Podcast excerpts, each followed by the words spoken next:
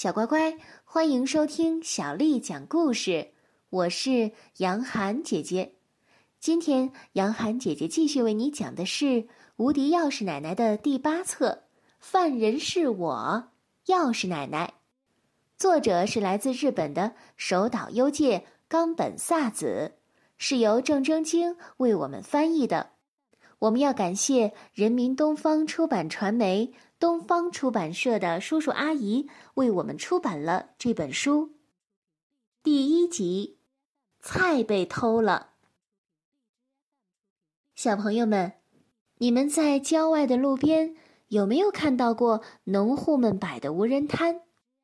就是一个简陋的台子上摆着蔬菜和水果，上面标明了多少钱，旁边呢还放着一个钱箱。因为卖主是不在旁边看着的，所以买东西的人只要自己算好账，然后把钱扔进箱子里，这桩买卖呀就算是做成了。当然啦，这种情况下就没有人客气的跟你说一声谢谢光临了。今天的故事主人公小勇已经上小学三年级了，他们家呀就在有公交车经过的妙见四斜对面摆了一个卖蔬菜的无人摊。其实它非常简陋，甚至算不上一个正儿八经的小摊，不过是在板车上搭了一块木板，然后把早上新鲜摘下来的蔬菜摆在上面而已。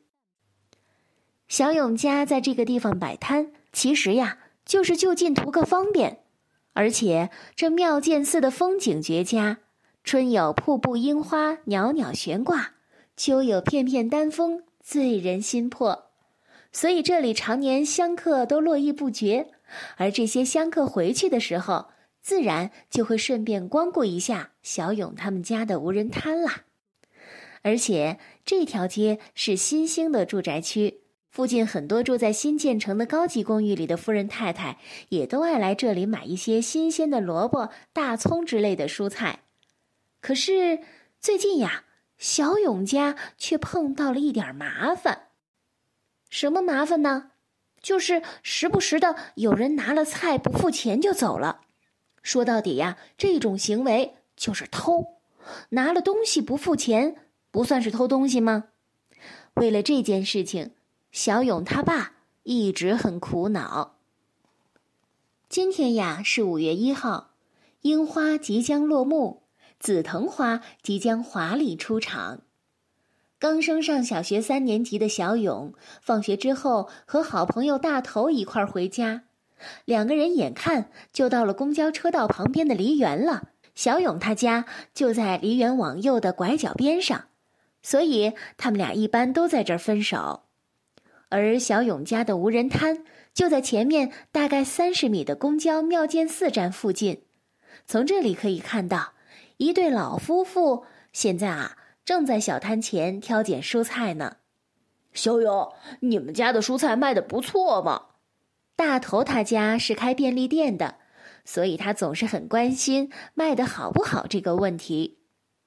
咦，小勇突然惊奇的发现，自己家门口停了一辆小汽车，车上还写着 “TBC 电视台”几个字。什么？TBC 电视台的车，难道是来我家的吗？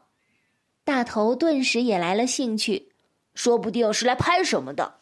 于是大头好奇的跟着小勇一起往他家跑去。小勇一打开家门，就看到两双陌生的鞋子摆在玄关。这时候，奶奶刚好拿着装点心的盘子经过走廊，于是小勇压低声音叫住奶奶，问道：“我回来了。”是电视台的人来了吗？奶奶看见小勇，赶忙一脸神秘的笑着走过来。小勇啊，你回来了，大奇事！电视台的人说想把偷菜贼拍下来呢。啊，嗯，拍下来干什么？小勇大惑不解。你也进来听吧，来到客厅来。这时候。一直站在大门口的大头挥手嚷道：“我回去了，等下打电话给我哟，拜拜。”然后他转身就跑了，不过他零零碎碎的，应该也听到了偷菜贼什么的了吧？小勇一把把书包甩到餐厅，然后就跟着奶奶进了客厅。那里果然坐着两个陌生的男人，他们坐在爸爸妈妈对面，其中一个留着一脸乌黑的络腮胡子，旁边那个年轻人穿着牛仔裤。奶奶端上了点心，跟他们介绍说。这个呀是我的孙子小勇，他刚从学校回来。你们好，小勇规规矩矩的打了声招呼。爸爸仿佛没有看见他似的，仍然对那两个人说：“我平时呀要上班，这些菜都是他妈妈和他奶奶一起辛辛苦苦种的，卖的也很便宜。可是收入却总是和卖出去的菜对不上，这样下去还有什么意思呀？”我们以后可能都不摆这个摊子了。的确是这样，小勇他爸爸在外面上班，时间总是很紧张，种菜的事情一向都是交给小勇的妈妈和奶奶的。藤井先生，我们非常理解您的心情。那个留胡子的男人说，后面才知道他姓毛利，是个导演。那么就您所知，这些拿菜不付钱的人里面，是不是有惯犯呢？呃，我不知道该不该说。小勇的妈妈迟疑的插嘴道：“有个年轻夫人，经常坐轿车来买菜，有两次我都觉得她的行为举止有点可疑，所以有一天我干脆把钱箱子腾空。事后一看，她果然没有放钱进去。”啊！毛利导演惊诧道。旁边的小勇奶奶一脸顾虑重重的样子。插嘴进来说道：“呃，不过我其实经常跟他们说呀，这世上的人形形色色，有好有坏，一百个好人里面，说不定就有一个坏人起了偷菜的心。但是尽管这样，只要对方诚心改过，我们应该本着宽大为怀的心思去原谅他。这样啊，奶奶。”您可真是菩萨心肠！您的意思是，凡是坏人做了坏事，我们都应该像庙里的和尚一样，说几声阿弥陀佛，罪过罪过，就原谅他们嘛？被毛利导演这么一说，每天早上都对着神龛恭恭敬敬鞠躬的奶奶，憋得一句话都说不出来了，只好低下头去。小勇很同情奶奶，觉得毛利导演的话实在是太刻薄了。小勇的爸爸一边苦笑，一边接着说：“还有一个中学生，他每次都是骑着自行车。有一次正好被我撞见，在摊子上拿红薯不付钱。我气不过，就骑自行车去追，结果还是被他跑了。”呃，那个中学生，小勇已经知道是谁了，他见过那个大哥哥。跨在自行车上，飞快地往纸袋里塞白萝卜，然后钱也不放，飞也似的踩着轮子溜走了。总之啊，我们一定要把坏人抓住。毛利导演以一副刑警的口气说：“不过我们不会泄露犯人的隐私的。等播出来的时候，脸上会打马赛克，声音也会经过特殊处理。一旦确认他的确是偷了菜，我们就冲出来叫住他，然后问清楚。”为什么要干这种事？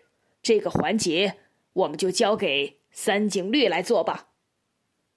三井绿是最近很红的一个女明星，在一个叫做《赢的就是这股傻劲儿》的节目里大出风头，很受欢迎。小乖乖，偷菜贼究竟有没有落网呢？让我们期待接下来的故事吧。小乖乖。今天的故事就为你讲到这儿了。如果你想听到更多的中文或者是英文的原版故事，欢迎添加小丽的微信公众号“爱读童书妈妈小丽”。接下来的时间，我要为你读的是唐朝诗人孟浩然写的《过故人庄》。《过故人庄》，唐·孟浩然。故人具鸡黍，邀我至田家。绿树村边合，青山郭外斜，开轩面场铺，把酒话桑麻。待到重阳日，还来就菊花。故人具鸡黍，邀我至田家。绿树村边合，青山郭外斜。开轩面场铺。